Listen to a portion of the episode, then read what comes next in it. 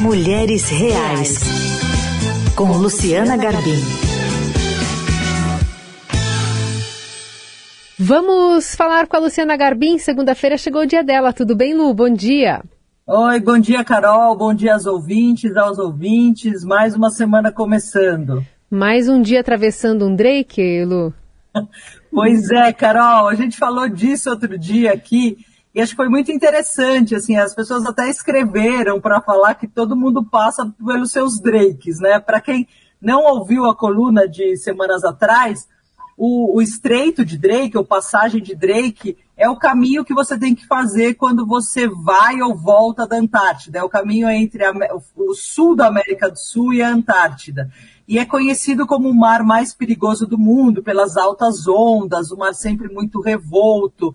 E aí a gente falou disso, assim, como às vezes você passar por esses caminhos muito tortuosos, né, essas tempestades na sua vida te fazem enxergar o que vem adiante de uma forma diferente. Bom, e a gente vai mergulhar mais fundo então nessas águas, agora com uma convidada que é a psicóloga analítica com orientação junguiana, Rosângela Teixeira, que tem inclusive um canal no YouTube, também um perfil no Instagram, Rosângela Psi Teixeira, que vai ajudar a gente a fazer uma outra interpretação também de, dessa, dessa história que foi dividida também aqui na Rádio Dourado pela Lu. Tudo bem, doutora? Como vai? Bom dia. Bom dia, bom dia, Carol, bom dia, Lu. É um prazer estar aqui. Muito obrigada pelo convite. É uma honra falar e um tema super necessário.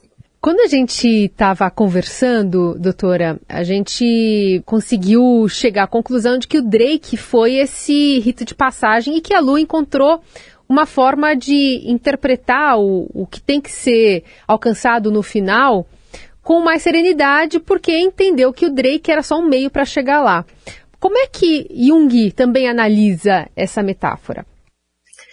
É, Jung, ele diz que a gente vai passar por diversos conflitos, crises, é, provações, para quem gosta dessa palavra, é, é, na busca pelo nosso caminho de, de individuação. O Jung, ele foca a terapia dele, o processo terapêutico da gente no consultório é em busca desse indivíduo dessa individualidade, de alguém diferente do seu ambiente familiar.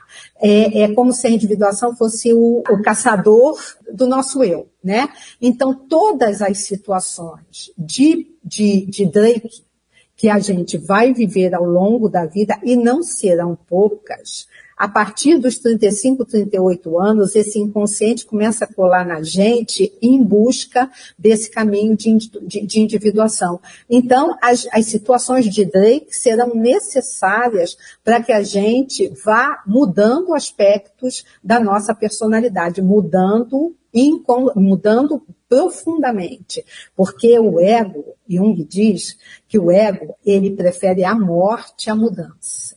Então, ele quer ficar quietinho, ele quer conforto, ele quer é, é, com segurança, ele quer saciedade, ele não quer que tire ele da poltrona dele que ele senta, ele não quer que traga nada de Drake para ele, de grandes travessias, só aqui na metade da vida ele senta atrás do carro e quem dirige aquele carro é o inconsciente. E o nosso inconsciente planta essas situações para nós. Esse destino que todo mundo fala, nós junguianos sabemos e provamos na, no nosso processo terapêutico, né? O Jung diz assim, eu preciso de fatos. Então a gente busca esse fatos. Esse destino vem do inconsciente. É plantado, humanizado pelos nossos aspectos mais profundos. Ele não é de fora. Rosângela, deixa eu ver se eu entendi. Então a gente, todo mundo passa por uns perrengues na vida e a gente sempre tenta fugir dos perrengues. Mas às vezes, ou muitas vezes, é necessário você enfrentar esses perrengues, porque é isso que vai fazer você crescer, você se passar por esse processo de individuação que você diz? Sim, sim. É, eu acho, é, Luciana, que a gente não tem muita escolha que aquilo se apresenta uma dor, uma perda, um fim de um relacionamento, uma perda de alguém querido, um sintoma físico grave, são drakes, né? Simbolicamente são drakes. A gente tem aí já o início de uma travessia. você vai ter que lidar com a perda, você vai ter que lidar com a, o sintoma físico grave ou crônico, você vai ter que lidar com frustrações. Você vai ter que lidar com as suas emoções mais profundas, que até aquele momento, possivelmente, isso está muito guardado no seu inconsciente. E o, e diz assim pra gente, o problema não é, não é o que está guardado, o problema é que está fazendo falta. Está fazendo falta para a sua personalidade. Então é isso, você vai ter que lidar com medo. É, é o que eu mais vi na sua, na sua descrição da sua viagem, dessa travessia, era o medo. O medo vi nos seus sintomas físicos a rejeição, no enjoo, na náusea, a rejeição, possivelmente devido ao medo, né? Não queria estar ali, mas enfrentou. Então, assim, vem muito rapidamente nessas situações, vem o nosso medo, como é que vai ser agora? A gente não sabe. Essa é a jornada da heroína, do herói. Ninguém sabe o que vai ser. A gente só sabe que a gente tem que ir, porque já mudou alguma coisa na nossa vida. Quando acontece um Drake, ele não vai mudar, já mudou. Já chegamos ao limite de, de, de, dessa, dessa, nossa, dessa nossa forma de viver a vida. E a resposta não pode ser só racional, porque eu vejo assim, em geral, a gente tende a tentar racionalizar ali e resolver tudo. Mas você fala muito nos seus vídeos que a gente não consegue eliminar essas emoções, né? De medo, culpa, rejeição, o que a gente precisa é cuidar delas. Dá para você explicar um pouquinho, assim, qual que é essa diferença entre tentar eliminar e cuidar? Esse é um aspecto do mundo masculino, o racional, a razão, é do logos, né? Então, e, e os filhos do pai, homens e mulheres, vêm sempre dizendo assim para mim, Rô, como é que eu resolvo isso? Qual é a solução para isso? Né? Me explica isso. Uma emoção, ela é pura água. É aquele mar que você estava ali, aquela tormenta, né? Num Drake é aquela tormenta. É um tsunami, né? Então, não tem, não tem como você explicar. Como é que você vai explicar para você a perda de alguém querido? Como é que você vai explicar é, é, essa, essas situações que nós estamos vendo acontecer agora no colégio, né? Vimos aí. Como é que se explica isso? Qual é, qual é a lógica disso? A não ser uma atuação do inconsciente, daquilo que o Jung chama de sombra, sobre o ego. Então, o ego vai continuar insistindo em buscar uma explicação. Além disso, ele vai resistir. Ele vai dizer assim, mas por que eu? Por que isso tinha que acontecer? Eu sou uma pessoa boa, né? A gente escuta assim, oh, eu sou uma pessoa boa. Então, assim, como se isso fosse merecimento, como se o Drake não pudesse acontecer. Então, assim, isso é do ego. Acontece que tem um mundo inconsciente, um mundo de emoções que não tem lógica nas nossas emoções. Você não explica por que você sente medo. A gente até pode dizer assim, a gente sente medo porque a gente tem uma sensação enorme de desamparo ainda da nossa criança interior. A gente sente raiva porque a gente sabe que a gente não foi cuidado como gostaríamos. A gente sente culpa porque a gente sabe que não somos aceitos, aceitos com a nossa individualidade, com os nossos talentos. Mas isso precisa ser sentido explicado aqui nos 5% de ego, isso não entra. E nós precisamos viver na metade da vida, a partir dos 35, 38 anos, a vida de dentro, esse mundo interior. Doutora, você coloca dois pontos importantes. Um é essa questão da idade, que eu queria entender um pouquinho melhor, como é que a maturidade entra nessa história. E a segunda, é, quando você menciona o ego, que ele vai resistir, vai buscar uma explicação, há uma diferença entre a realização desse ego entre homens e mulheres? É, vamos começar pela primeira, 35, 38 anos, metade da vida, né? Esse é outro conceito que Jung traz para a gente, muito importante, dá um, dá um limite, né? Dá um norte, dá um foco dá um foco para a gente e, e, e, quem é mais sensível ou mais terapia, terapeutizado percebe as mudanças, né? Às vezes na terapia dizem assim para mim, mas Rô, mas por que, que agora isso é tão complicado? Porque estamos com 40, 42, 44, a vida parou de brincar.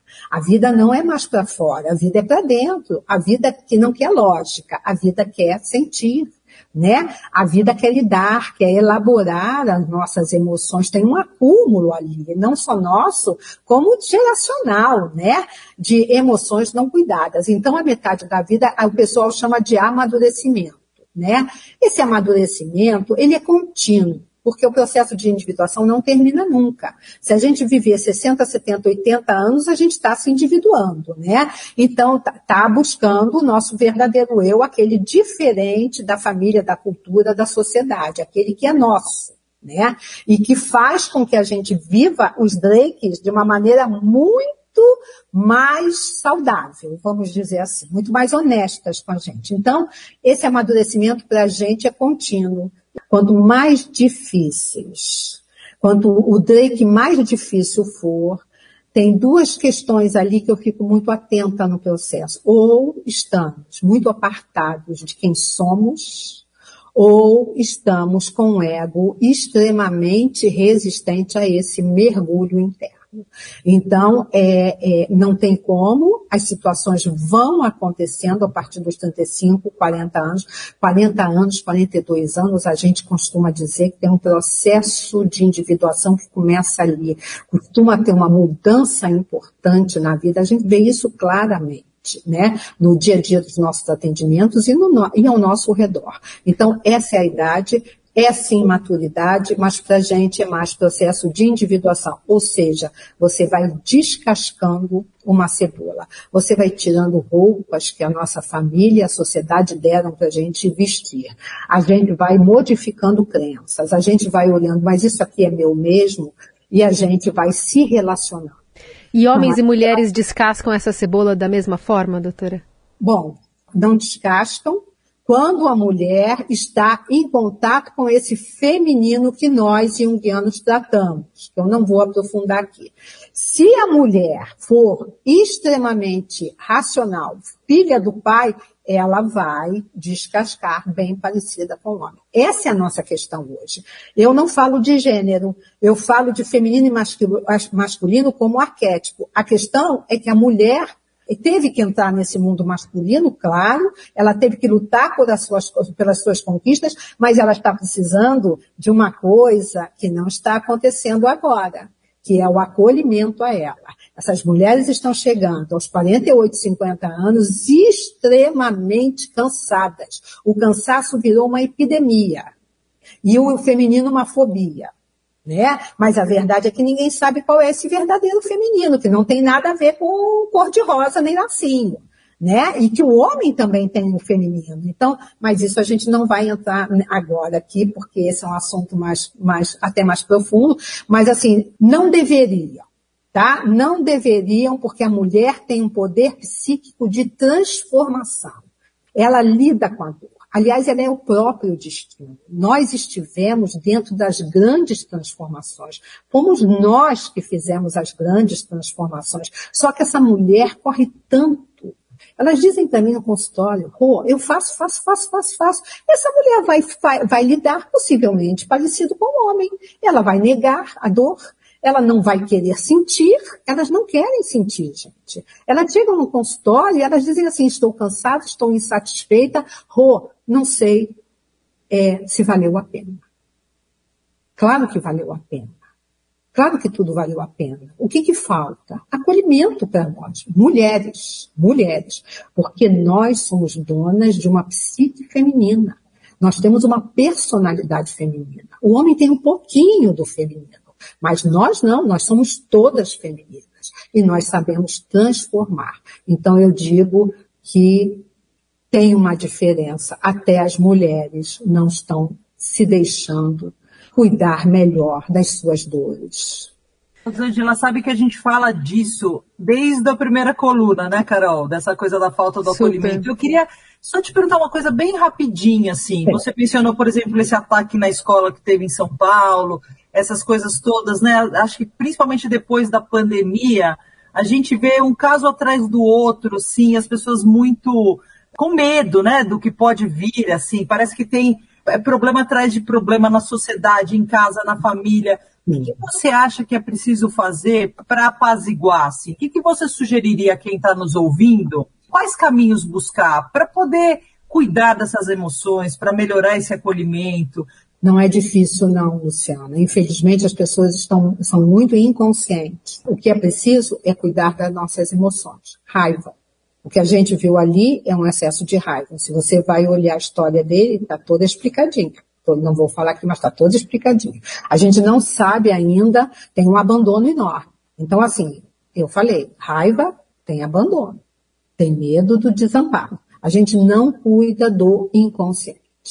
A gente racionaliza algo que é puro mar, que é puro Drake, que é puro mar de emoções de água. A gente não cuida disso.